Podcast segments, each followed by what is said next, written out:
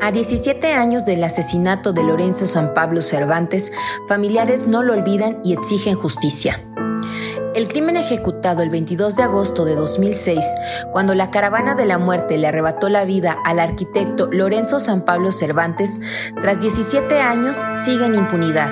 Sus familiares no lo olvidan y exigen castigo a los responsables, tanto policías y paramilitares como funcionarios de los diferentes órdenes de gobierno implicados en la represión del año 2006. San Pablo Cervantes, quien fue asesinado el 22 de agosto del año 2006 en la radio La Ley 710 cuando él acudía a reforzar la barricada de, de esa radio que era tomada, que estaba tomada por el magisterio y por la tras 17 años de estos acontecimientos, todos los implicados, materiales e intelectuales, han tenido diversos destinos. Algunos de ellos fueron ejecutados antes de terminar el sexenio de Ulises Ruiz Ortiz, otros están fuera de puestos públicos momentáneamente, otros tantos continúan dentro de corporaciones policíacas o formando parte de los gobiernos de la autollamada transformación. Pero algo en común los une el no haber sido juzgados por instancias legales y permanecer en absoluta impunidad. Aunque las pruebas estén no solamente de Lorenzo San Pablo, sino que de todos los 25 más asesinados en el 2006. No hay ningún avance. Hasta la fecha no tenemos ningún A este crimen de Estado impune se agregan incontables agravios más durante los intensos meses de movilización de los pueblos de Oaxaca en el lapso de los años 2006 y 2007 se ha ampliado sucesivamente hasta llegar a la masacre de Nochistlán en 2016 y hechos represivos que se suman hasta la actualidad.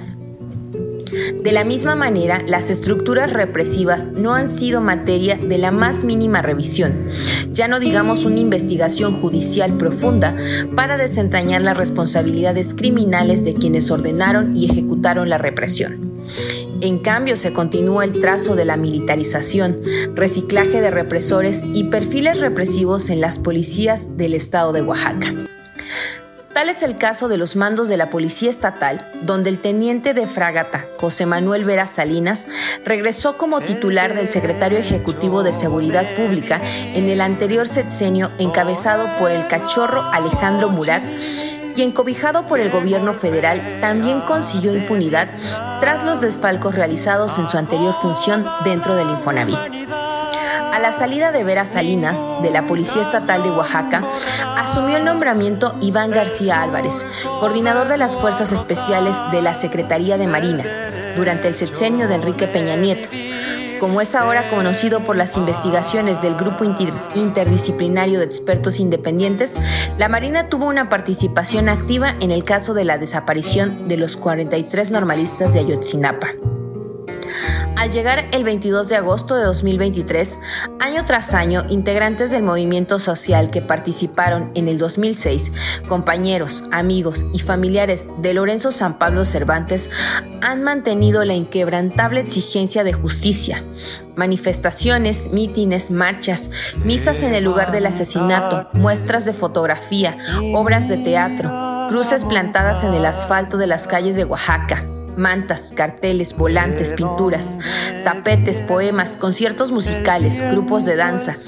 hasta un cuadrilátero de lucha libre han sido elementos de protesta para reiterar que la impunidad sigue vigente y que los asesinos de Lorenzo y otras compañeras y compañeros más siguen libres.